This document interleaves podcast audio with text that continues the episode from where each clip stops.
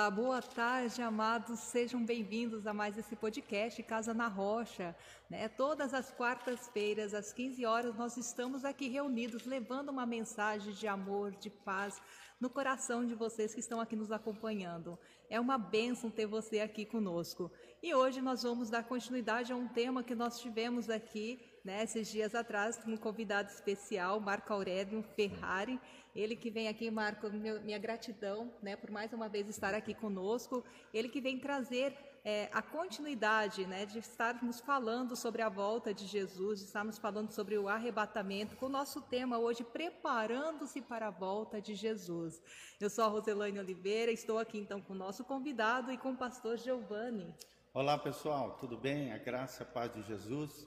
É uma alegria estar aqui com vocês ao vivo no nosso podcast, todas as vezes aqui reunidos, né? Passando o conhecimento da palavra, conhecimentos gerais para que você possa crescer, se edificar ao mesmo tempo, né? Crescer nas várias áreas do conhecimento humano.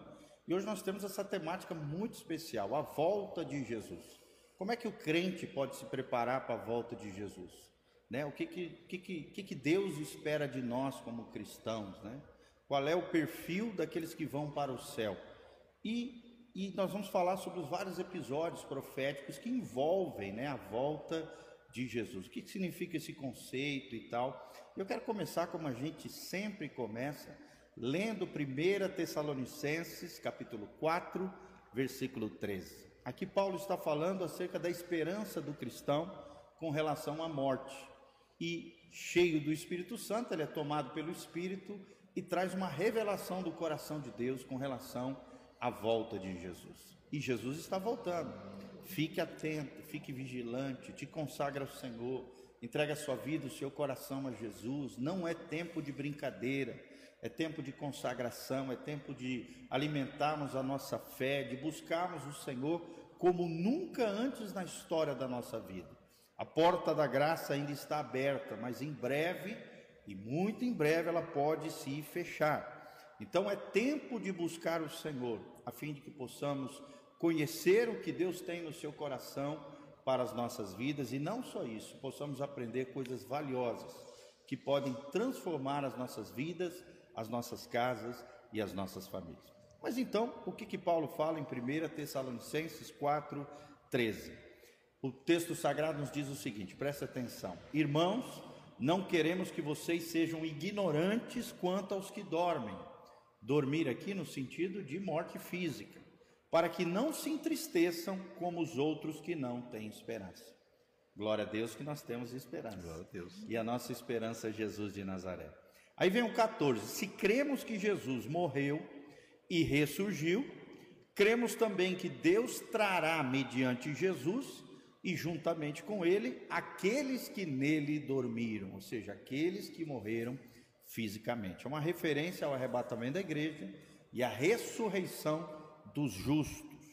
No versículo 15 ele diz: Dizemos a vocês pela palavra do Senhor que nós, os que estivermos vivos nessa volta de Jesus, os que estivermos né, vivos, os que ficarmos até a vinda do Senhor, certamente não precederemos aqueles que dormem, ou seja, aqueles que morreram fisicamente, pois, dada a ordem, com a voz do arcanjo e o ressoar da trombeta de Deus, o próprio Senhor descerá do céu e os mortos em Cristo ressuscitarão primeiro. Olha só o que a Bíblia está dizendo: primeiro vem a ressurreição, logo em seguida, num abrir e fechar de olhos, vai ser um lapso de tempo extremamente rápido, o que, que vai acontecer? A ressurreição dos justos e também o arrebatamento da igreja. 17 diz: Depois disso, os que estivermos vivos, né, seremos arrebatados, ou seja, transladados, levados para o céu, juntamente com eles. Eles quem? Aqueles que acabaram de ressuscitar pelo poder de Deus, e nas nuvens nos encontraremos com o Senhor nos ares e assim estaremos com o Senhor para sempre. Console-se uns aos outros com estas palavras. Então, Amém. são palavras que o apóstolo Paulo trouxe, né? Marco Aurélio, Rose, todos vocês que estão nos assistindo, palavras de consolo, palavras de esperança para mim e para você. Você não precisa ter medo da volta de Cristo. Você tem que é, ter fé na volta de Cristo, crer, se preparar, como várias vezes na palavra de Deus nós encontramos, né? Sejam sóbrios, vigilantes, sempre abundantes na obra do Senhor, porque a vinda do Messias está próxima. E esse é o nosso tema de hoje. Louvado seja o nome do Senhor. Seja muito bem-vindo. Desde já queremos deixar um convite para você, venha nos conhecer. Igreja Casa na Rocha, no Doutor Camargo 4555, no centro aqui de Umuarama, Paraná, toda quarta-feira. Hoje nós temos culto às 20 horas. Vem estar conosco toda quarta às 20 horas e no domingo dois cultos, às 9 horas da manhã, temos escola bíblica dominical e às 19 horas um culto especial para o seu coração. Deus te abençoe, seja muito bem-vindo. Esse é o podcast Casa na Rocha e desde já queremos agradecer ao querido Marco Aurélio, pastor querido, homem de Deus, um amigo querido, né, do nosso coração, que sempre está à disposição de trazer uma palavra do céu e compartilharmos juntos acerca da volta de Jesus. Marco, fica à vontade, pode é, dar um, uma saudação aí à turma e fica à vontade para falar aquilo que Deus colocou no teu coração. Pastor Giovanni, mais uma vez eu agradeço o senhor o convite. Rose, querida, que Deus abençoe muito, tá? Aos ouvintes também, meus amados, o pastor já começou com, essa, com esse texto poderosíssimo, não é? E a gente que, que nos denominamos cristãos, o que a gente mais aguarda é a volta do nosso Senhor Jesus Cristo, não tem como. Glória então é um texto que nos deixa muito feliz. Ele está para voltar, não é? Amém. Está chegando. Glória a Deus. Eu agradeço mais uma vez o convite, pastor. Deus abençoe Amém. muito vocês e os ouvintes também. Amém. É uma honra para nós né, ter você novamente aqui nesse podcast. A honra é toda minha. Sempre muito conhecimento. Né? É. é. um tema complexo. Sim. Não é qualquer pessoa que consegue abordar da forma que você traz, né, dessa transparência, uma facilidade até para falar sobre esse assunto. Porque, na verdade, né, Marcos, se a gente for é, observar, tudo está na palavra.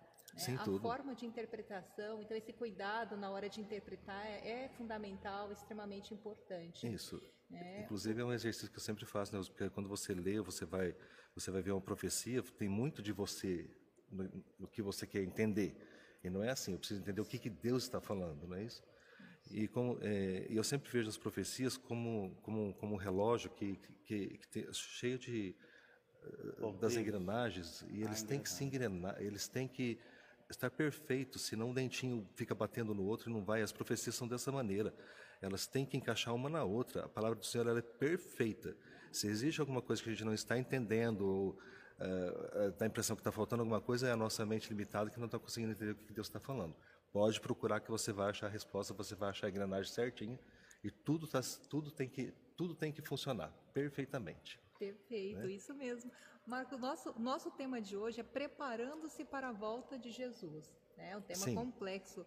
Mas, assim, o que é a volta de Jesus? Rosa, a volta de Jesus ela é, ela é, um, ela é um evento bastante complexo.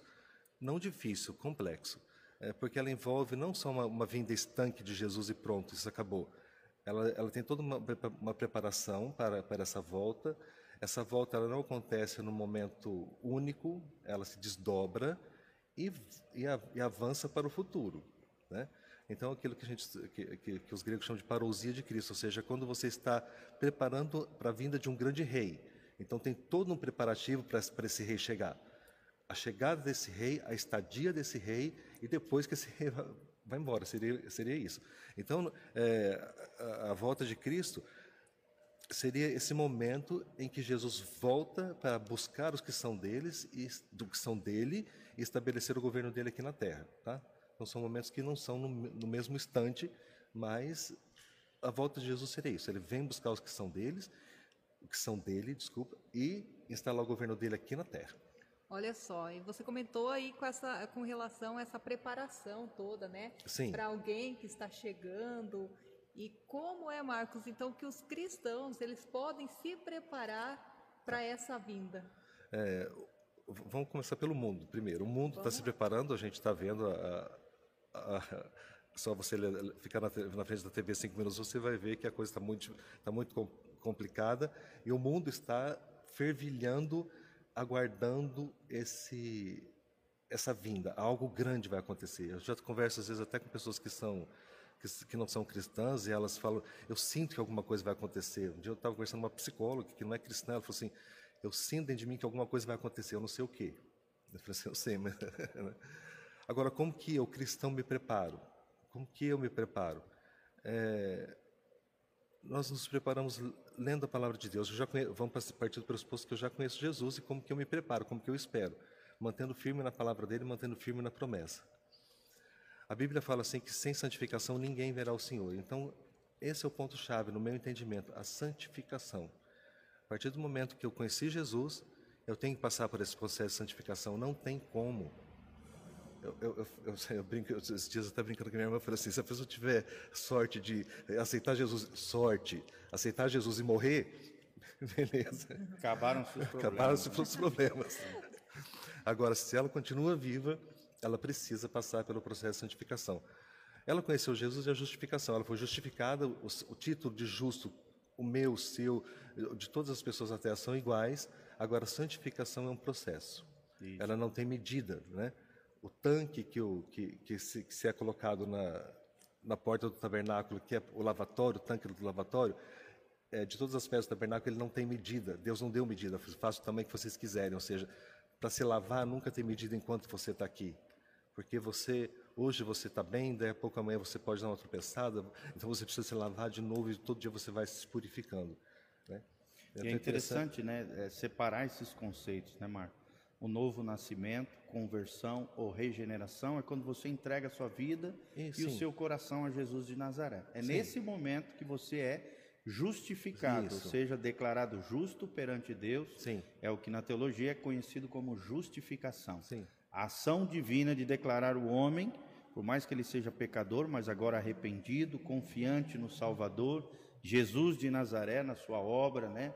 na sua, na, na sua majestade, na sua, na, na sua ressurreição também, na vida nova que ele promete para nós, ele é declarado justo diante de Deus. Sim. Aí logo em seguida vem um outro processo que você está mencionando, uhum. que é a uhum. santificação. Isso. Não é um start, não é um passe não, de não é. mágica, é. bem como você falou. É um processo. É um processo. Uhum. E o que tem que ficar bem claro também para os nossos ouvintes, né, Marco, é que a santificação, além de não ser um momento instantâneo, um passe de mágica, algo mágico, é um processo.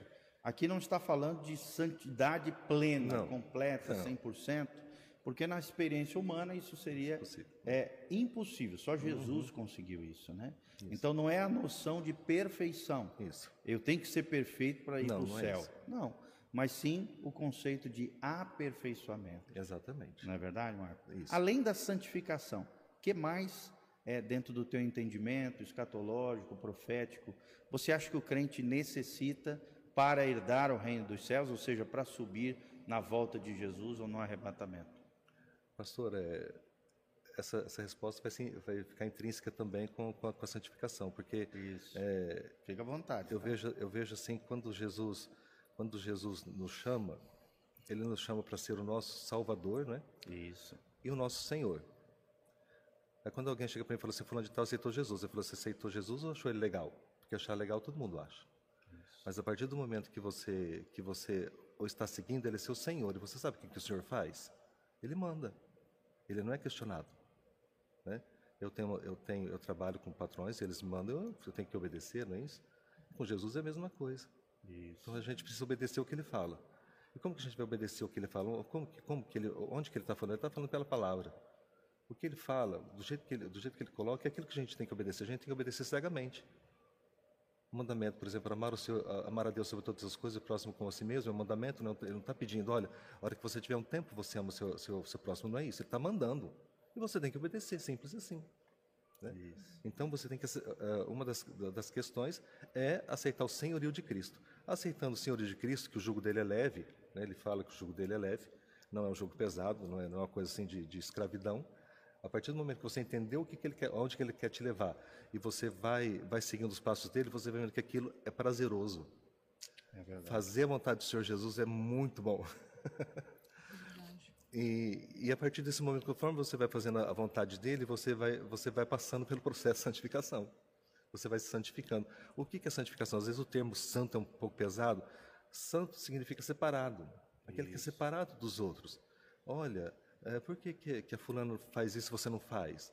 Assim, ah, porque eu sou diferente. Esses três copos, eles são todos iguais, mas se eu separar um, falo assim, nesse copo só água, só água puríssima. Ele é um copo santo, apesar de ser igual aos outros. Né?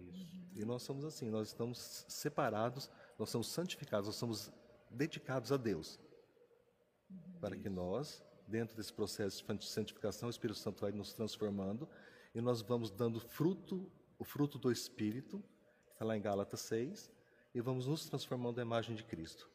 Na antiguidade era chamado de vida piedosa, né? Vida piedosa. Isso, vida consagrada, Sim. dedicada ao Senhor. E aí você, cara ouvinte, você que está nos assistindo, como é que está a tua vida de santidade? Pois é. Você tem vivido uma vida que realmente agrada a Jesus? Tem se consagrado? Você tem visto uma evolução na tua vida espiritual? Você tem crescido em graça, conhecimento e maturidade diante de Deus? Pensa um pouquinho sobre isso. Sem santidade ninguém verá o Senhor. E a Bíblia diz: Bem-aventurados puros de coração, Sim, porque estes verão, Verão a Deus. Deus. Exatamente. Então Deus espera de nós pureza de coração, Deus espera de nós santidade e consagração, não santidade plena, perfeita, isso só Jesus conquistou Sim. na sua experiência humana, mas nós, como seres humanos, podemos crescer dia a dia à imagem e semelhança do seu filho. Até aqui na entrada da igreja, né, Marco? Nós colocamos um versículo, Filipenses 1,6, que várias vezes nós falamos aqui no podcast, que é um dos versículos chaves dessa comunidade. Aquele que começou em vós a boa obra, ele há de aperfeiçoá-la, até o dia de Jesus Cristo. Exatamente. Esse versículo é um versículo Que encaixa perfeitamente aqui. escatológico, né? Nós- que fala desse processo De lindo que você está mencionando, a santificação. De Ou aperfeiçoamento, então, exatamente. aperfeiçoamento dos santos. Eu, como dona de casa, já comecei a relacionar aqui, né, com uma visita. Foi muito bem colocada aqui pelo Ma- Marco. É, imagina receber uma visita tão importante quanto essa. Sim. Como a gente não ia preparar a nossa Sim, casa? né? exatamente. Eu já fiquei me imaginando numa faxina geral, organizando tudo, decorando, deixando tudo muito no lugar, né? E, e eu penso assim que isso a gente tem que começar a fazer com o nosso coração, Sim. né? E aí eu fiquei imaginando aqui, porque a, a imaginar, a- não sei se vocês sabem, mas a, assim. a mente da mulher, a gente tem uma oficina de arte aqui. que E aí eu já comecei a me imaginar fazendo essa faxina, mas daí me colocando na posição, cuidado para não deixar nenhuma poeirinha embaixo do Sim, tapete, exatamente. né? Cuidado para não esconder sujeira, Sim. cuidado para não deixar a casa ainda com ar pesado. Sim. É, isso seria alguma forma, tem alguma forma de explicar de uma forma mais, né, que não seja tão feminina, relacionada à poeira embaixo do tapete? O que pode impedir um cristão, né, de, de- dessa salvação, de ser, de ter esse arrebatamento? Olha, Rosa, a gente tem que ter com, com Jesus uma, uma, uma, uma intimidade transparente. Ele tem que nos conhecer, ele precisa nos conhecer. Eu preci- preciso, além de eu precisar conhecer ele, que isso é óbvio, mas ele precisa me conhecer. Ele tem que saber que eu existo. Sem uma mandar redund- poeira para debaixo do tapete. Sem mandar poeira para debaixo do tapete. É uma redundância falar assim, ele saber que eu existo, porque existe um versículo que fala assim: em teu nome nós expulsamos demônios, em teu nome nós curamos. Jesus, afasta de mim que eu não os conheço. Então eu acho isso muito sério, Jesus chegar e falar assim: que eu não me conhece. Sabe, eu, eu- eu- toda vez que eu, que, que eu leio esse versículo, eu me assusto, falo assim, como não me, não conhe, como Jesus pode não conhecer alguém? Então Jesus tem que me conhecer, eu tenho que estar aos pés dele, eu tenho que estar pedindo, eu tenho que estar falando, eu tenho que me relacionar com ele como uma pessoa mais próxima que eu tenho. O que o senhor acha disso? Compre esse carro, não compre esse carro? Pinta essa casa, não pinta essa casa? Esse Até nas tapete, coisas corriqueiras, esse né? tapete, essa sujeira, o que, que eu faço? Que eu não sei o que fazer com ela. Ele vai te dando, ele vai te dando a resposta, até para os seus pecados, até para essa suje- sujeirinha debaixo do tapete, ele vai. Se você souber ouvir a voz do Espírito Santo, ter essa, ter essa intimidade com, com, com Jesus, porque ele quer isso, todos os problemas são resolvidos. Mas a gente precisa ser conhecido dele. Precisa, a gente precisa ser conhecido dele. Ele E não tem de- que nos E conhecer. não deixar, né, Marco, a sujeira debaixo do tapete, Não. mas pelo contrário, né?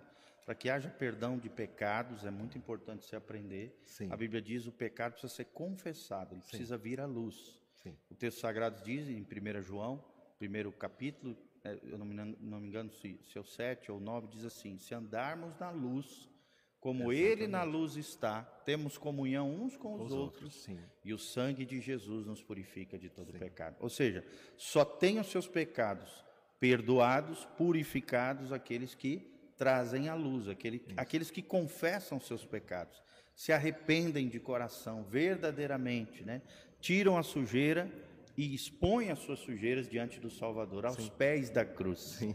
E isso é lindo, é maravilhoso. Sim. Promove, tem que ter humildade para isso, né, Marco? Tem que ter quebrantamento no coração, isso. reconhecimento que todos nós somos pecadores. E quando nós reconhecemos que somos pecadores, que estávamos indo para o inferno, aparece uma necessidade intrínseca a essa verdade, que é o quê? Precisamos urgentemente de um Salvador Sim. e um Senhor, Isso. como você Isso. bem falou, para as nossas vidas. E a partir do momento que você o encontra, você se agarra a ele com todas as forças, com, com unhas e dentes mesmo, porque eu não posso até falar com unhas e dentes, porque ele mesmo falou: se você não comer da minha carne, você não tem participação comigo. Então ele, né, ele quer essa, essa essa comunhão mais íntima possível com ele. Profunda, ele tem que né? ser, ele tem que ser a pessoa mais importante da sua vida. Ele tem que ser, senão corre um sério risco de Lindo isso, né, falar que ele não te conhece.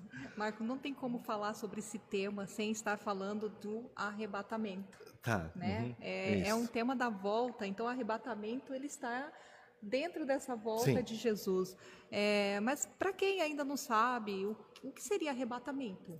O arrebatamento, então, vamos, como eu estava falando da, da, volta dele, que são vários momentos, é, é um dos principais momentos da volta de Jesus vamos dizer assim, é o, é o, evento que marca a volta dele. Ou seja, agora o rei está voltando, a, a, volta do rei já aconteceu, tá? O arrebatamento é o primeiro passo. O que, que é o arrebatamento? É o momento em que ele busca aquele que, aqueles que são dele. Tá? Ele não desce na terra, segundo, de acordo com aquilo que Paulo fala, ele não desce na terra, mas aqueles que são dele vão encontrar com ele nos ares. Primeiro, primeiro os túmulos que estão fechados, de, de, de, entes queridos que faleceram, esperando a vinda de Jesus, ou seja, de crentes fiéis, justos, né? cristãos, cristãos fiéis, tá? justos, é, o túmulo se abre, aquele túmulo lá do cemitério ele tem que abrir, ele tem que abrir, tá? porque a ressurreição é de carne, toda vez que se fala ressurreição é da carne, não é da alma, é também, mas é, assim, Ou seja, a ressurreição é corporal, né? é corporal. Sim. Tem que ter um corpo para ressuscitar. Sim. Tá? E então, não é então qualquer corpo, né, Marco? É um corpo isso, celestial. Exatamente. Espírito. Mas é aquele do cemitério, ele se transforma em algo incorruptível, assim como esse meu corpo se transforma automaticamente em algo incorruptível, meu, seu, do pastor Giovanni, se transforma em algo incorruptível, algo, é, é num flash de segundos, e a gente vai encontrar com ele nos ares como será esse encontro, por mais que eu tente imaginar, por mais que, que eu assista filmes, eu não dá para, não dá. Não Ele falou assim como. que aquilo que não chegou ao coração do homem é aquilo que tem preparado, então já começa aí. Seja, mas que vai ser maravilhoso é. Mas nós que, vamos ser levados aos, aos ares. Aos ares. Ou seja, quem está colecionando pedrinhas no coração vai ficar muito pesado para subir. corre sim, sim. Raízes de amargura, né? corre, né? ressentimento. É. Raiz de amargura fica enfiada na terra, então acaba ficando aqui Se na não resolverem, vão ficar para trás. É. Sim, pro é túmulo, interessante, né? né? Quando você estava falando aquilo, Marco, eu lembrei das palavras de Paulo aqui em 1 Coríntios 15, fala justamente isso que você mencionou. 15, 51, para a gente ter um apoio aqui teológico, sim, sim. bíblico. A Bíblia diz: Eis que eu lhes digo um mistério isso. Nem todos dormiremos. De novo, aqui o termo era dormir, dormir. Né? no sentido de Isso. morte física. Uhum. Mas todos seremos transformados. Isso. Até porque Paulo aqui está falando para a igreja, Sim. para os crentes. Num momento, e o momento que está se relatando aqui é o que uhum. o, o Marco falou, o arrebatamento da igreja, num abrir e fechar de olhos, ao som da última trombeta, a trombeta soará os mortos Isso. ressuscitarão incorruptíveis uhum. e nós seremos é, transformados. transformados. Pois é necessário que aquilo que é corruptível, ou seja, o corpo físico Sim. hoje, terreno, uhum. se revista da incorruptibilidade. E aquilo que é mortal, nosso corpo físico Sim. atual, se revista da imortalidade. Isso. Quando, porém, o que é corruptível se revestir de incorruptibilidade, e o que é mortal, de imortalidade, então se cumprirá a palavra que está escrita: a morte foi destruída pela vitória. Sim. Amém? Glória Olha a Deus, que amém. coisa linda. Coisa linda né? amém. Ou seja, não é nada imaginado pelo Marco Aurélio aqui, não, né? não, não, é uma historinha contada. O pastor Giovanni veio alguma. aqui buscando a palavra, tudo Isso. que o Marco Aurélio está colocando aqui para nós hoje. É, Marco, mas é, uma curiosidade aqui. O que vai acontecer após esse arrebatamento? Você fala aqui na terra ou no céu? Lá no céu. No céu. Acontecido o arrebatamento da igreja, uh, o que vai acontecer eh, seria, no primeiro momento, a gente pode dizer, uh, um julgamento da igreja. Não um julgamento para condenação, mas para efeito de galardão. Tá? Ou seja, as pessoas vão herdar o, o reino dos céus, começando por agora a noiva, em níveis diferentes. O maior nível que alguém pode subir no reino dos céus é o corpo de Cristo. O corpo de Cristo se fecha no arrebatamento. Fechado esse corpo, esse corpo vai ter galardões também. Recompensas. Pro... Recompensas. Isso. Não é justo que, que uma pessoa que aceitou Jesus e trabalhou um mês e morreu receba o mesmo galardão que Paulo, que nós estamos aqui dois mil anos falando dele, né? Veja o trabalho que Paulo fez. Então, o galardão de Paulo é muito maior. Sem Então, é, esse, esse, é o primeiro momento. É, é, pedrinha na coroa, tá? Mais ou menos isso. Um vai ficar triste com o outro? Não, não vai. Pode ficar tranquilo, não vai acontecer isso. Porque todos seremos partes do mesmo corpo. Então, não tem como esse dedinho ficar bravo com esse outro dedo aqui, porque a unha dele é um pouco maior. Que a... Cada um tem uma função diferente. Porque a, a, a noiva de Cristo ainda vai ter funções, né? Não vai ficar deitada esplendorosa em berço, em berço eterno, não. Ela vai ter funções, ela vai trabalhar. O pai trabalha, eu continuo trabalhando, como Jesus fala. Então, o trabalho continua. Então, dentro desse corpo, que é um corpo completo agora, um corpo completo, um corpo que não vai mais receber é, novos membros, vamos dizer assim, é, novas pessoas. O corpo de Cristo se fecha com o arrebatamento da igreja. Misticamente, a cabeça se encontra com o corpo. Tá? Então, o grau mais alto que alguém pode aspirar é fazer parte do corpo de Cristo. Dentro desse corpo tem graduações. Então, no primeiro momento acontece isso. A partir, a partir daí, a Bíblia relata em uma festa de casamento no céu, porque a nossa união com Cristo é uma festa de casamento. É um casamento. E se você vê, o primeiro milagre de Jesus foi num casamento, e você vai ver várias vezes é, algumas passagens de, da igreja sendo comparada com uma mulher. Né? Então, é, o Espírito e a noiva dizem, vem. Então, é, existe uma noiva Existe uma noiva e existe um casamento. Esse casamento vai ser realizado nessa festa logo após o arrebatamento da igreja. É tão interessante hoje que um casamento em Israel, desde os tempos de Jesus, ele dura sete dias. Um casamento em Israel dura sete dias. E, e como que funciona é, tecnicamente um casamento? O rapaz gostou, gostou da moça, então ele vai na casa dela, na casa dela e pede para o pai dela, fala assim, olha, essa moça eu vou casar com ela, eu vou casar com ela, então eu estou noivo dela. Mas é diferente do nosso sentido de noivado, é um noivado firme, é, é quase um casamento. Só se acontecer alguma coisa muito grave de, de, de ter esse casamento interrompido, mas já estão casados os dois.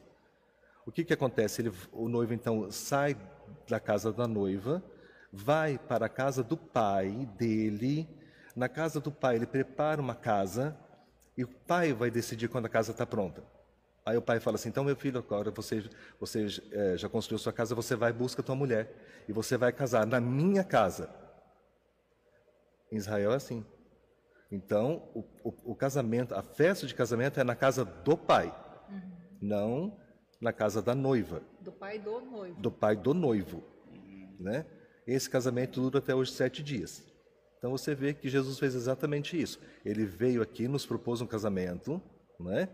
nós temos aliança, mas o casamento ainda não foi efetivado. Eu, não, eu nem você, nem o pastor Giovanni, nem a igreja toda está com ele ainda. Esse casamento, a hora que Deus determinar, ele fala assim: vai, meu filho, vai lá e busca a tua noiva. Mas é o pai que determina. Tá? Tua casa está pronta. E Jesus falou assim: não turbe o vosso coração, não turbe o vosso coração crede em mim, crede também meu pai. Na casa do meu pai há muitas moradas. Vou construir lugar para onde eu estiver, vós para que vós estejam, estejam também. Então você vê que, que Jesus falou que ele ia construir uma casa. Podemos considerar que a igreja está em processo de noivado, então, aguardando. Noivado muito firme que vai acontecer. o pai dizer, vai buscar a sua noiva. Aguardando Jesus. Isso, ele também está ansioso. Você pensa que ele não está? Claro que está.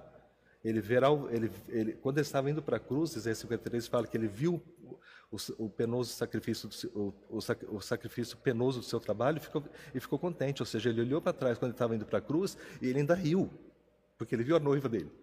Uhum. Essa casa aqui, você acredita que é uma referência ao novo corpo glorificado, celestial?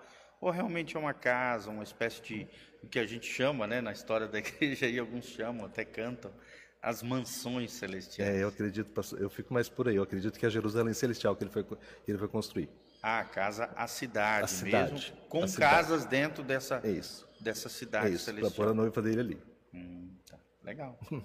Mas existe pelo menos essas duas perspectivas, né? Sim. Pelo menos é o que Também eu já certo, ouvi nos né? relatos, né, de especialistas na área de escatologia, né, exegese bíblica, eles têm essas, pelo menos essas duas interpretações. Porque João, João fala assim: "Vem- ei, venha, vou mostrar a noiva do cordeiro. Ele mostra a cidade. É verdade. Né?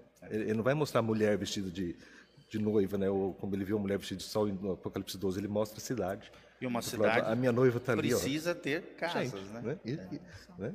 É verdade, Que verdade. interessante, né? E isso lá no céu, né? Sim. Então, vamos chegar lá, vamos passar por essa seleção aí, né? É, onde cada um vai receber é, uma recompensa diferente. pelo que fez. Uhum. Como o pastor acabou de dizer aqui, ninguém vai ter inveja de ninguém, porque Não. se tiver inve- algum invejoso não vai estar Não, é lá. outro- é outra né? É uma das pedrinhas Outra que vai manter aqui. Esse Não novo corpo, né. Rose, glorificado, ele não tem as mazelas que nós temos hoje na, na experiência humana, terrena, vamos dizer assim. Inveja, ciúme, cobiça, avareza, esses sentimentos não vão herdar o reino dos céus, né? porque a nossa natureza será incorruptível, ou Sim. seja, incapaz de se corromper, incapaz de pecar. É um novo corpo Exatamente, glorificado, exatamente. extraordinário, assim como é o de Jesus. Incapaz de pecar e se corromper, por isso incorruptível. Né? Então, Exatamente. essas mazelas não estarão presentes Presente, no céu. graças a Deus. não deveriam estar nem aqui, né? É. No momento é o que Exatamente. nós temos que nos policiar, porque cada- Deus né, deu um talento para cada um. Eu falo, cada um tem que valorizar e ser muito grato pelo seu Sim. talento, sem Exatamente. invejar o talento do Exatamente, outro. você também tem, né? eu, eu tenho, né? todo mundo E tem, só tem essas mazelas né, de alma, e, e todos nós estamos sujeitos a, se não vigiarmos, tropeçarmos nisso, aqueles que não sabem o seu próprio valor dentro do coração de Sim. Deus, a sua real identidade. Sim. né? Então, na medida em que nós vamos caminhando com Cristo, o Espírito Santo fazendo morada em nós, vamos adquirindo essa nova identidade em Cristo Uhum. e, e adquirindo a nossa real percepção do nosso valor, da nossa identidade. E aí esse tipo de mazela não, não consegue permear mais o nosso coração, que já está bem exatamente. a nossa identidade em Jesus. Exatamente, o processo de santificação já está bem, Exatamente. bem adiantado. Avançado, maduro, né? Que coisa. Oxalá todos os crentes Ai, chegassem nesse Deus. nível, Nossa, né? Pois é. Evitaríamos tantas problemáticas dentro da igreja, né, Marco? Pois Mas é. infelizmente não é isso que acontece. Verdade, gente. É, quando eu te perguntei a respeito do que ia acontecer após o arrebatamento, você me questionou: céu ou terra? Ah, isso. Né? Agora me Isso. deixou curiosa com relação a isso. Nós falamos céu, Vou falar na Terra, então? mas vamos falar Isso. então. Então na terra Só- o que, que vai acontecer? Só deixa eu complementar o- a, Mas com certeza. a parte do Com céu, então. Em certeza. Apocalipse 12, nós temos a mulher vestida de sol. E, e, é o- e, e Apocalipse 12 é exatamente o, a- o arrebatamento visto do, do céu, tá? Na Apocalipse 12. perspectiva Na celestial. perspectiva celestial, exatamente. E lá está escrito assim: No momento que a igreja chega, e ouvi uma grande voz do céu que dizia: Agora chegada está a salvação, a força do reino, do reino do nosso Deus, o poder de seu Cristo, porque o acusador de, de nossos irmãos é derribado, o qual diante do nosso Deus os acusava de dia e de noite. E eles venceram pelo sangue do Cordeiro e pela palavra do seu testemunho não amaram sua vida até a morte. Então, você, você vê aqui que o anjo grita: Olha, quem chegou agora? Agora chegou a salvação, chegou a força do Cristo. Quando, eu, quando o anjo vê a, a noiva chegar, ele grita isso. Nesse, nesse momento, nesse momento, Satanás, que está diante de Deus, acusando a igreja de dia e de noite, segundo esse texto aqui, tá? Então, Satanás não está na terra, Satanás não está no inferno, como querem alguns, mas ele está diante de Deus, acusando a igreja de dia e de noite. Que o seu texto fala isso, né? Ele que é o que- acusador dos santos, né? Exatamente. Então, se as pessoas acham que, Sat- que Lúcifer está no inferno, ele para lá é que não quer ir mesmo. Aqui para a Terra também não, ele não quer ficar aqui não, porque ele sabe que tem um lugar melhor, que ele, ele quer ficar, do ele quer o poder para ele, mas ele quer estar do lado de Deus. Então aqui ele está aqui porque ele ainda está acusando a igreja. Nesse momento do arrebatamento da igreja, quando a noiva chega, a acusação acaba, o julgamento acaba, porque a noiva chega perfeita, linda, esse, esse Satanás é lançado na terra, e daí então a gente vai ver o, que acontece com o arrebatamento visto pelo ângulo da Terra. O que acontece? Aconteceu o arrebatamento e as pessoas desapareceram. Como eu falei no encontro passado, eu queria muito que, que acontecesse a música do, daquele louvor antigo, né? O mercado está vazio, né? É. Cessou-se o canto. Relata eu queria bem, muito, né? né? É que ser, eu né? queria muito que fosse assim, mas eu acho que o mercado vai continuar um pouco cheio ainda. vai ficar muita gente para trás, né? A gente seria como que isso não fosse trágico, né? É. Fica muita gente para trás ainda. Ou seja, uma minoria vai subir é aos céus. A noiva, ela é gigantesca, gigantesca, porque ela é formada de todos aqueles que nasceram de novo através do sangue de Cristo, de todas as gerações, de todas as épocas. Então é algo esplendoroso. Mas nos últimos dias, né, as pessoas não dando importância para Cristo do jeito que está acontecendo, a chance de, das pessoas serem abatadas em número das pessoas que estiver nos dias atuais é muito pouco. Tá? É, as pessoas ficaram para trás. Quem estava na igreja como né, como o nosso querido pastor falava, eu nunca esqueço essa frase, fazendo ouvidos moucos para a palavra de Deus, né? ou seja, não, não, não, dando não dando importância para a palavra do Senhor. Quando ele vê que, que aquele irmãozinho aquele irmãozinho sumiu, outro sumiu, outro sumiu, e ele vê que ele ficou para trás, daí, né, usando uma expressão bem antiga, caiu a ficha, né? É. Já sabe o que é isso. Já é tarde. Já é tarde. Aí então o que, que ele vai fazer? Ele vai buscar, vai buscar a presença de Deus. Vai encontrar? Talvez sim, talvez não. O critério agora é outro. A graça fecha, a porta da graça fechou. As pessoas que ficaram para trás, então, elas vão passar pelo tacão do anticristo. Tá? Muitas pessoas vão, vão acreditar, tipo assim, poxa, falaram tanto, Noé falou tanto que ia chover, o dilúvio veio, eu não acreditei, né? As pessoas falaram tanto, o pastor Giovanni falou tanto que Jesus ia voltar, eu não acreditei e fiquei para trás, né? Então essas pessoas vão cair, vão cair, eh, vão ver o que, que é, cair, em si. cair em si e vão é, achar uma maneira de. o que eu estou querendo dizer na realidade é assim: a pessoa que ficou para trás, a salvação dela vai ser Deus que vai determinar. Se Deus quiser sim, se Deus quiser não. Mas tem essa segunda oportunidade para aqueles que ficarem. Se você chamar de segunda oportunidade. Não é. Não, não seria o termo ideal. É, eu sempre penso assim, Marco, com relação à pergunta que ela fez, né?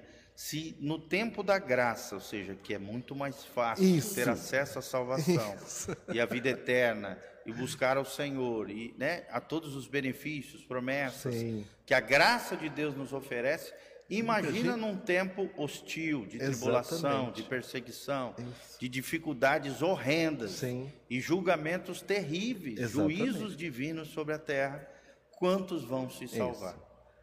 O critério, é o critério da salvação agora, então, é, como, como eu disse hoje, então é a, é a vontade de Deus. Deus vai escolher quem é que ele quer ou não. Pode ser que, que ele queira a pessoa que está ali ou não. Vai depender Mas então dele. Vou, vou reformular mudando a forma. Mas ainda vai haver então uma esperança, por vai. mais difícil que vai, vai ser essa vai. fase. É possível vai, biblicamente. Sim, mas né? é possível sim, que, sim. que ainda tenha novos, novos salvos aí com a custa da morte, mas sim. Sim. Não tem outra, não Muitos tem alternativa. serão martirizados. É, né?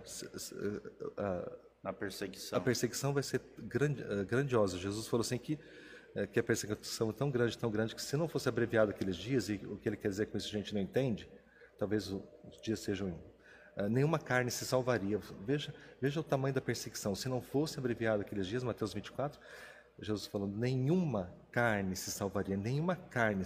Sabe o que é isso? Nem carne de gente, nem de animal. Ia morrer tudo. Tudo ia ser destruído. Tudo seria destruído. Gente, né? o negócio é, então, é não, fazer de tudo para ir no primeiro lote, né? Isso, é, é, é, acho que eu não consegui me expressar tão bem quanto né? você. É isso mesmo, tem que ir na primeira chamada. Essa menina é inteligente. Tem que ir, tem que ir. Porque se você ficar, pra, se você não, se a pessoa ficar na segunda, ela vai ficar dependendo da misericórdia de Deus. E pode ser que Deus tenha, pode ser que Deus não tenha. É um ato soberano. É um soberano dele. Deus, né? Né? No momento, nós estamos na porta da graça, a porta da graça está aberta, você entra é uma escolha voluntária, uma escolha né, voluntária de cada indivíduo. Exatamente. Sabe, Marcos, uma coisa que eu já escutei muito, as pessoas falarem assim, ah, esse negócio de fim do mundo, eu estou escutando desde a época uh, da minha tataravó. Sim. Sabe? Então, assim, ah, isso nunca vai acontecer. É, eu vou a... me preparar agora, está todo mundo morrendo e o fim do mundo não aconteceu. Isso. Mas as pessoas não têm essa consciência que quem Mas... morreu vai estar nessa, nesse túmulo que Sim. vai ou não ser aberto. Sim. Sim. Até né? o fato da pessoa estar tá falando isso hoje é uma, uma profecia, porque Pedro fala, é, naqueles dias, nos últimos dias, muitos falaram, onde está a promessa de sua vinda? Onde está que não veio? Então, Sim. isso é uma profecia se cumprindo também. Já está relatado na Bíblia. Já está relatado na Bíblia, que nos Mais últimos um dias as, as, pessoas perguntariam isso também. É. Mais um sinal Veja, mais, e é uma é espécie um de blasfêmia também, né? Claro, Ou seja, de, de, de atribuir uma mentira como se Deus estivesse mentindo, né? Como se Deus fosse mentiroso, como, como se as profecias e as promessas de Deus, e as profecias são um terço da Bíblia aproximadamente, Isso. segundo os especialistas, 28% da Bíblia Sagrada é, é profecia. profecia. Então, as pessoas que são incrédulas, duras de coração, ímpias, né, que não estão nem aí para Deus, não querem se submeter, como você falou, ao senhorio de Jesus, elas acabam blasfemando Sim. contra Deus, dizendo: ah, mas esse negócio de volta de Jesus não acredita, é uhum. antigo, já foi falado há muito tempo, nunca Isso. aconteceu. Isso é um ato, querido. Você que se tem falado esse tipo de coisa, se arrependa dos seus pecados, porque é algo muito sério. Isso revela o quê? A dureza do seu coração, Sim. a sua incredulidade, que é a falta de fé e confiança no caráter de Deus, de que aquele Sim. que prometeu, ele há de cumprir cada uma das suas palavras. Isso. Como tem cumprido, né, professor? A gente tem Exatamente. as profecias se cumprindo uma a uma aí, né? Passarão os céus e a terra, Mateus 24, mas as suas palavras, as minhas palavras de Jesus, Exatamente. jamais passarão. Glória a Deus por isso. Fiquemos atentos, aí, né? o, o, então o cenário vai ser, eh, para quem ficou para trás, né, depois do arrebatamento, um, um cenário terrível, onde, as, onde a, agora os juízos de Deus vão ser dispensados sobre a terra. Esses juízos serão de várias maneiras, um mais pesado que o outro.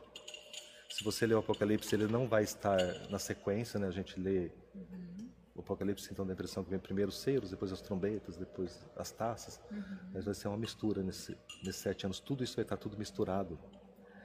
Então é, é são, é, são desastres e desastres em cima, um em cima do outro. Uhum. Né? O arrebatamento não marca o início da tribulação que marca o início da tribulação é o momento em que o anticristo aparecer no cenário mundial e ele assinar um contrato de paz de Israel com o resto do mundo para durar sete anos. Uhum. Tá? Ele apareceu, ele assinou o contrato, começa a contar a, os sete anos de tribulação, que são das profecia, da profecia de Daniel, das 70 semanas. Né? Uhum. Então tem uma semana de sete anos aí ainda. Para muita gente esse assunto novo, mas é só para quem já, só para situar quem já, já sabe um pouquinho mais. Sim, a tribula... então o então, arrebatamento a, a, gente já viu, né? Isso. Aqui a gente é, é, esclareceu bem. É, a tribulação é outro termo que a gente ouve muito. Isso. Agora falar a, um pouquinho sobre isso, a né? Tribulação é esse período, então, em que o, que o anticristo vai estar atuando sobre a Terra, tá? Uhum. Ela, ela inicia para dar para dar fim aos 490 anos que Deus havia determinado para o Estado de Israel, que faltou tem sete anos para trás ainda que, que, Deus havia determinado, eles não, não aconteceram ainda. É, então, vamos dizer, são sete anos, entre aspas, perdidos, tá? que ainda precisam ser, ser cumpridos. Esses sete anos começam a contar no dia que o anticristo assinar um contrato de paz com o resto do mundo. Tem muita gente que acha que é com o arrebatamento da igreja que começa a contar. Não, não é. Então, pode acontecer o arrebatamento hoje e demorar um ano para que esse contrato seja assinado. Ou não, um mês, uma semana, dez dias. Mas o arrebatamento ele é um momento estanque que não tem nada a ver com o início da tribulação tá? que é o momento que o anticristo vai governar. Então, nesse período de sete anos que ele vai governar, esses sete anos começam com a assinatura de um contrato dele, de Israel, com o resto do mundo. Isaías fala assim: esse contrato que vocês fizeram com a morte eu anulo. Né? Então, você vê nesse momento, eu chamo esse contrato de contrato com a morte. Eles estão entregando o destino dele nas mãos de um homem, e esse homem vai fazer uma miséria na vida deles. Jesus falou assim: Ah, Jerusalém, tantas vezes que eu quis te juntar, não é? E você não quis. Aí, vim no nome do meu pai, você não quis, não é? Mas agora vai vir, vai vir no nome dele mesmo, e se você vai querer. Ou seja, os, os cristãos, aqueles que foram salvos, que o arrebatamento vai ser antes da tribulação, os cristãos não vão estar passando pela tribulação, os salvos. Olha, olha é, é, é, aí, aí tem, nós temos várias correntes. Tem uns que, que, que acreditam que esse, que esse que a igreja passa por um período de tribulação, passa na metade da tribulação, que passa a tribulação inteira. Entendi. 95% dos, dos cristãos uhum. acreditam que a igreja não passa. Uhum. E eu me incluo nesses 95. No meu entendimento, a igreja não passa pela tribulação, porque é, se você ler Apocalipse, então Jesus aparece para João se mostrando como, como o, dono da, o dono, o possuidor da terra, uhum. e ele fala assim: sou aquele que te livra da tribulação. Ele usa essa preposição, te livro da tribulação. Então, em Apocalipse, Jesus fala isso, te livro da tribulação. ele, enquanto que na, na- na- na fornalha, os três jovens que estavam na fornalha, Deus estava com eles na fornalha. É diferente. Então, é, Apocalipse 3:10, tá? Diz justamente isso que você falou. Visto que você guardou a minha Isso. palavra de exortação, a perseverança, bom o endereço. eu também guardarei da hora da provação que está para vir sobre todo o mundo, Uhum. para pôr a prova os que habitam na terra. Isso, né? E mesmo porque Jesus sofreu na cruz do Calvário para formar a noiva deles. A gente tem uma leve, leve a gente não tem noção do, do que foi o sofrimento dele para formar essa noiva. Ele vai deixar alguém bater nela? Não é assim que funciona. Essa é o preservo da eu- essa é o preservo da tribulação que vai vir. E a igreja Essa é a menina preservo. dos olhos de Sim, Deus, né? sim. Olha que coisa linda, é a noiva Como de que vai Cristo. deixar o anticristo bater nela? Exatamente. Tem, não Também tem. não, Não não, tem. acredito nisso. Não creio que Não, nós não vamos nem ser faria muito poupados sentido, né? E levados sentido. antes desse período terrível, né? E Pelo eu- menos três tipos de julgamentos, né? Nós vamos falar depois, talvez se der tempo, ainda um pouquinho mais sobre isso. São os, os sete selos, Ah, sim. as sete trombetas e os sete São cálices. né? Uhum. São juízos terríveis, crescentes, ao longo desses sete anos proféticos que virão sobre a terra, fazendo justamente isso, para pôr a prova os que habitam Então, sobre sobre a a terra. E interessante, pastor, que, que, que João é uma carta escrita para a igreja. Ela é uma carta dirigida à igreja, à pessoa que sabe o Senhor que ela tem. E João, ele não alerta sobre os últimos dias. E por que não alerta por quê? Porque a noiva não passa por eles. É, verdade. Os outros ex-evangelistas não, eles são taxativos, principalmente Mateus 24, que é para, para os romanos, enfim. E ele deixa claro, fala assim, "Ah, vai acontecer isso, isso, isso, isso, isso, isso, vai acontecer assim, assim. Ele é muito detalhista. Mas por que, que João nem toca no assunto? Não toca no assunto porque ele está escrevendo para a noiva. Isso. E a noiva é a Rebeca. A noiva é aquela que, que o Espírito Santo está levando no deserto para o casamento. Glória Olha, meu bem, você é a noiva, se prepara. O, a- o teu trabalho está bonita para o casamento. E é interessante, né, Marco, que no próprio Apocalipse você vê as duas perspectivas, né? Do que está rolando no céu Sim, e o que rola também na terra. A Sim. perspectiva celestial, dos sete anos proféticos, sim. mas também a perspectiva terrena, talvez seja o que mais aparece, né? Sim, o, é, o. Cristo que está vindo em glória, a fim de julgar as nações, punir os pecadores, os impenitentes, aqueles que não reconheceram o seu senhorio. Isso. A gente vê é, também a perspectiva terrena e, e- e o culminar dessa perspectiva, que é a batalha do Armagedon. Sim, isso. né? E sobre os sete selos que É. o pastor estava falando, o que, que o pastor tem a dizer sobre isso, Marco? Sete selos, já seria uma, uma, uma conversa. outro de umas- encontro, é, né? outro encontro. Seria- porque é muito conteúdo. É muito, Seria é. um encontro inteiro só em cima Só- Só disso. sobre nos os julgamentos, isso. né? Gente, eu fiquei muito Mas é- curiosa, porque eu vou aprendendo Mas vou dar, aqui nesses vou só, podcasts. só Dá um resumo Só uma só. lasquinha, É, então. dá um resumo, só uma palhinha. Na época de Jesus, quando você comprava um terreno, você, era feito três documentos. Um ficava no, no- no que a gente chamaria de cartorário, um era, dava, um era dado para o vendedor, outro para o comprador. Né? E esse documento ele era enrolado. Era, eh, era um, um pergaminho du- duro, enrolado, e conforme o tabelião, vamos chamar de tabelião, conforme ele ia enrolando, ele ia colando uma cera quente. Dava uma voltinha, colava uma cera quente, dava outra voltinha, colava. E ele dava sete voltas nesse documento. Se algum dia no futuro alguém questionasse para você, você é dona dessa terra aqui mesmo? Você vinha com esse documento e abriria esse documento selo por selo para provar que você era dona. Resumidamente é isso. Jesus então ele vem com esse pergaminho provando que ele é dono da terra que ele comprou. tá? Então agora ele vem mostrar para a humanidade, né? Para os humanos. para os né? humanos que eu sou dono disso. Quer ver? Vamos abrir o primeiro selo, ver se eu sou ou não sou. E conforme ele vai quebrando esses selos, que nada mais são do que essa cera quente, né, derretida com, com, eh, com a- autenticação do cartorário, né, ele vai quebrando, conforme ele vai quebrando esses selos, algumas, algumas coisas terríveis vão acontecendo sobre a terra. Né? Juízos, né? Então, isso. Então, mas é, é isso. Os selos são esses É, aí. já, é, já deu para dar uma. já deu para. Uma deixa pro nosso próximo encontro, Isso, próximo criar uma encontro, é. Os expectativa para o julgamentos de próximo Deus. Os encontro. O julgamento de Deus. É, Marco, e toda a história da humanidade, a gente é, vê que é- tem muitas guerras, muitas batalhas, né? Isso. É, o, o que seria é, Armagedon? Armagedon. Armagedon é a grande batalha, a grande batalha do Vale do Megido, né, de onde ele tira, de onde ele recebe o nome, né, Megido Armagedon, né? É, é a batalha final, é, parece meio clichê, mas a batalha final do não, não vou tirar o final, uma grande batalha entre o bem e o mal, né? No momento em que as forças do anticristo se reúnem para combater em Jerusalém, em Jerusalém, as forças espirituais de Cristo. É, é uma batalha a qual a gente nunca, nunca viu, porque vai ser uma batalha física misturada com espiritual. Né? Vai chegar um determinado momento, no final dos sete anos, que, que o anticristo vai conseguir reunir quase todas as nações da terra em volta de Jerusalém. Nesse vale que está ao norte, que é o Vale de Megido. Napoleão esteve lá e falou assim: é realmente que pode passar todos os exércitos da terra, porque Napoleão sabia dessa profecia.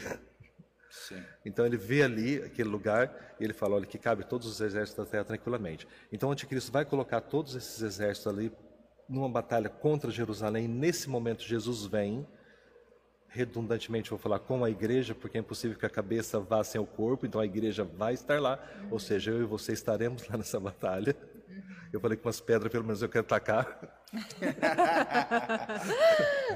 Oh, Jesus. Então, essa batalha é um momento que Jesus vem e coloca, é, prende Satanás, prende o anticristo. Satanás é preso, o anticristo é lançado no lago arde com fogo e enxofre junto com o falso profeta, e Jesus vem, acaba com as forças, as forças do mal e instala o governo dele aqui na terra. Eu acredito que vai ser coisa de segundo flash. Até porque o poder de Jesus é absurdo. É, absurdo, né? né? É um... Com a palavra da sua boca destruirá os seus inimigos. Né? Exatamente. Né? E com o trilho dos pés dos seus cavalos, né? Uhum. Vai esmagá-los como se fosse no lagar. Né? Exatamente. E falando nisso, dizem que, que, a quantidade de sangue que vai estar ali vai chegar até, até o estribo do cavalo, né? de, tanto, de tanto sangue que vai ter nesse vale. E outra coisa, a Bíblia relata também, né, Marco, que vai ficar durante seis meses. Seis meses os cadáveres. Os cadáveres uhum para que os chacais, os animais da terra, estejam é, comendo os, os, corpos que ficarão ali Sim. destruídos nessa batalha terrível que vai acontecer ao final desses sete anos proféticos, né? Você acredita que vai acontecer no final? No final. Desses sete anos proféticos. Aí Jesus vem e instala o governo dele aqui na Terra, né? Porque daí Isso. ele vai, ele governa através a, partir de Jerusalém. Né? Quando as pessoas vão chegar na túnica do judeu, fala assim, me leva para pra... Me leva, leva para sua terra, porque eu é. sei que eu sei que lá tem. me leva, me leva para sua terra, que eu sei que lá lá, tá, lá tem um legislador, não é isso? Os que ficaram para trás, os que conseguiram sobreviver à batalha do Armagedon e todo todo os sete anos de tribulação, né? Eles vão chegar na hora do judeu e falar assim: me leva para tua terra, me leva para tua terra, né? É. Porque eu, é, é lá que Jesus vai vai governar. Né? É, isso tem várias passagens na Bíblia que falam sobre essas batalhas, né? lá no Salmo 2.2, né? tem, tem várias passagens, Sim. mas essa palavra né? Armagedon, é, eu encontrei só lá no Apocalipse 6.6. É uhum. só, é o único local ali, endereço bíblico, será que fala Você Armagedon? Eu, eu, eu, acredito que sim. Sim, sim. É, acho que é a única referência. É. Se, não antes engano, não tem, é não. É, é lá mesmo. Tá, com a palavra em si. Em Armagedon né? é isso mesmo, Apocalipse só. Uhum. Mas, é, as articulações, assim, a gente que o anticristo vai fazer com relação a, a, reunir as nações, a manipular os reinos, isso é descrito também Sim. em Daniel, né? Mas a, a, a referência a essa batalha especificamente, ao campo de Megido, né? É, o uhum. Vale de Megido, eu creio que também é só, só ali em Apocalipse. Isso. E nessa batalha também nós já estaremos com Deus. Já, a gente vai estar batalhando, inclusive. Vamos estar batalhando do lado espiritual, vindo junto com Cristo. Por isso que o Marco Aurélio diz que quer atacar umas pedrinhas Sim, também nessa porque, batalha. porque veja bem, é. o, o, arrebatamento já aconteceu, a união do, corpo com a cabeça já aconteceu. Sim. Se é Cristo que vem para a batalha... Cabeça não vai vir sozinha, não, né? O corpo vem junto também. Exatamente. O corpo já está Por formado, isso, né, misticamente. Por isso que eu falo, a, a recompensa de você seguir uma vida buscando o arrebatamento é muito grande. É grande demais. Jesus, aí fala, irmão, estou passando por tribulações, é tão difícil. Eu falei, irmão, mas vale a pena, vale a pena ser crente, continua, vai firme, vai firme, porque a promessa é muito grande. É muito grande, né? Sim. E por mais que você passe alguma coisa que Paulo fala, olha, tem que ficar comigo que, que, que o que se revelar em nós é muito grande. É Sim. É grande demais, né? Então, Marco. vale a pena. E, e- e assim, Vale a pena ser fiel, vale a pena. o nosso tempo, infelizmente, está se esgotando, Pois né? é, eu já queria Tem tanta coisa para falar. é, escatologia, é, um- é- Escatologia. é- é uma temática aqui que a gente poderia ficar dias, né? É, E com já. certeza vai ter outros encontros, né? A gente quer desde já te agradecer. Agora sim, se fosse para dar uma mensagem final hoje, né, nesse momento, com relação à volta de Jesus, sempre deixando claro que a volta de Jesus são pelo menos dois episódios, segundo aquilo que a gente crê. Isso, Num sim. primeiro momento, o arrebatamento da igreja, onde a igreja, o corpo de Cristo, os santos, né? aqueles que realmente têm vivido uma vida de santidade, justa, honesta, diante de Deus, serão arrebatados, Sim. levados para o céu. Vai acontecer sete anos proféticos aqui, com chamado de tribulação, onde os juízos de Deus serão aplicados, e uma série de episódios né, do, do desenrolar profético, segundo as Escrituras. E ao final desse período, uma grande batalha, chamada Batalha Batalha de Armagedon, onde Cristo voltará em glória junto com a sua noiva, o corpo de Cristo, que você mencionou, para implantar, para vencer primeiro o anticristo e as nações As que se rebelaram sim. contra o Cristo, o protetor de Israel. Uhum. E, e, e daí então Jesus voltará em glória, estabelecerá o seu domínio, a sua vitória nessa batalha e implantará o que a gente chama de milênio, ou O reino milenial, milenial. Tá? Muito Então, bom. assim, amados, é- é, vocês né, que estão aqui nos assistindo, é, um- é uma temática assim, É cheia de, de, de detalhes, tá, irmãos? Então, continue conectados conosco. Quero deixar uma oportunidade para te dar uma mensagem assim final, né? Dentro de tudo aquilo que a gente abordou aqui para os nossos telespectadores, para os nossos ouvintes. O que, que você falaria para eles para fechar hoje aqui esse nosso momento aqui? Só reafirmar aquilo que eu falei, pastor. Hum. Servir Jesus vale a pena. Eu sirvo ele desde quando eu tinha 8 anos, eu tenho 57. Olha aí, Ele nunca, nunca me deixou. Nunca. 49 anos. Nunca. Jesus, Nunca. glória a Deus. Então, vale a pena. Vale. Vale. a pena. Eu não me arrependo um segundo da minha vida. Fazer tudo de novo. Deus. Com oito aninhos, Com Marco, oito anos. tu te converteu? Com oito que anos. coisa linda. Então, é, mantenha-se fiel a Ele. Fiel Vale a quem a pena, prometeu. né? Vale a pena.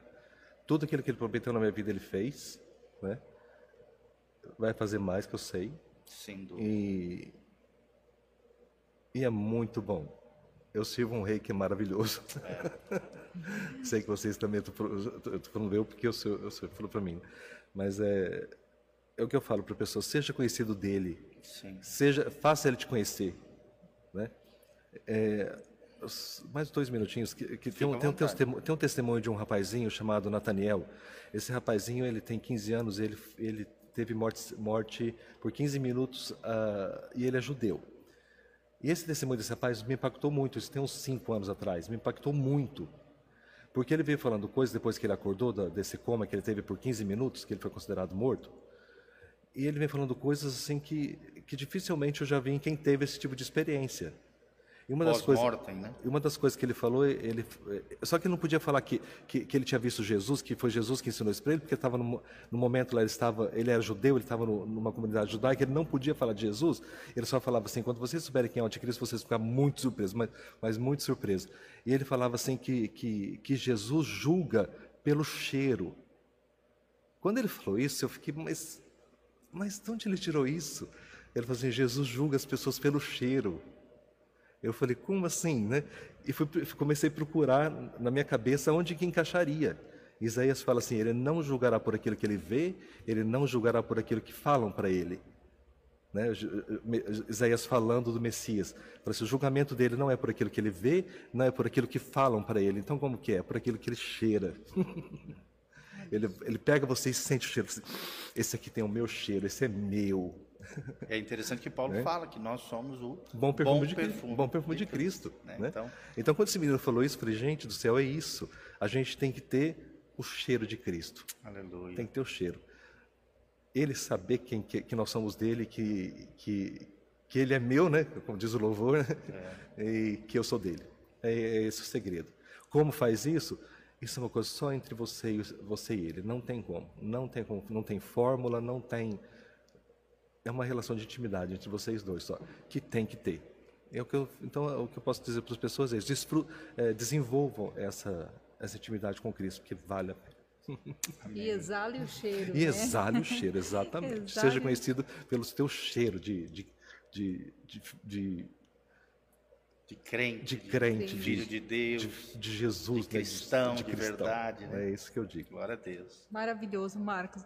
Nós vamos encerrando aqui o nosso podcast de hoje. Mais uma vez, muito obrigado. Eu que agradeço, Ah, nós agradeço, ficaremos muito Giovanni. honrados em recebê-lo novamente aqui em uma outra Eu oportunidade, Sim, porque agora convidar que a gente vem, despertou sim. uma curiosidade muito grande, Temos não só em mim, mas eu acredito que né, em todos os telespectadores que estão nos acompanhando Mas é um aí. tema fascinante mesmo. né? Vamos falar sobre esses selos na, na próxima. Isso. Vamos deixar agendadinho tipo, aqui sobre julgamento, julgamentos, enfim, né? A gente só, só traz coisa leve aqui pro nosso, É, É, que só. Convidado. pro nosso convidado aqui, gente. Mas você que está aí, né, nos acompanhando todas as quartas-feiras, é uma bênção ter você aqui. É, vou passar a palavra agora para o pastor Giovanni, mas eu quero deixar o meu muito obrigado a você e deixar, é claro que o pastor vai passar para você novamente esse convite, mas esse convite de nos visitar aqui na Casa na Rocha, uma igreja né, iluminada, abençoada, ungida, né? É uma igreja onde realmente, é, quando eu vim para cá, pastor, é um lugar onde eu senti realmente a presença do Espírito Santo. Glória a Deus. né? Então eu vou passar a palavra para o pastor Giovanni para ele dar aquela bênção, fazer aquela oração que você está aguardando. Amém. Marco, muito obrigado. Pastor, eu que agradeço. nosso carinho, nossa admiração pela tua É vida. mútua, pode ter certeza. Graças a Deus. Você vai voltar mais vezes aqui, eu com certeza.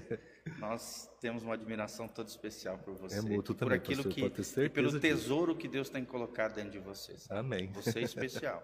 Eu sempre digo isso para a Sofia. O Marco é alguém especial. E as pessoas que estão ao meu redor, que te conhecem, né? Inclusive o Edinho, esposo da Rose, também percebem isso, que você Hum. Olha tem que algo muito tá vendo? especial da parte do Senhor. Glória tá a bom, Deus. querido? Dá para sentir o oh. cheirinho dele. É, com certeza. E é um cheirinho abençoado. Olha, graças a Deus, tá vendo? A bom isso. E você que está nos assistindo, tá, querido? Continue conectado conosco. Igreja Casa na Rocha, nosso Instagram, Facebook, YouTube, Igreja Casa na Rocha. Você está assistindo através do Facebook do Pastor Giovanni, do YouTube do Pastor Giovanni.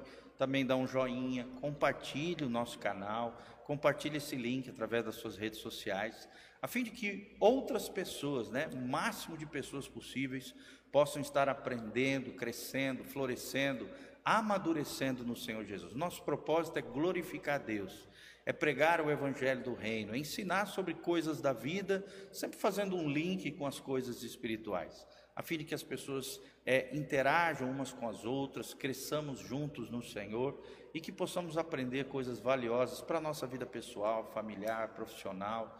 E não perca, semana que vem vamos estar falando sobre marketing digital, né? Marketing digital. Vamos estar com um professor universitário aqui, um irmãozinho em Cristo também que é especialista em marketing digital.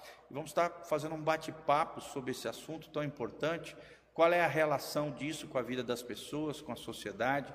Um tema tão importante nos dias atuais, até porque a sociedade está migrando também para o mundo virtual, está crescendo mais do que nunca tudo isso. Olha, olha esse podcast né, que você está assistindo através das mídias sociais.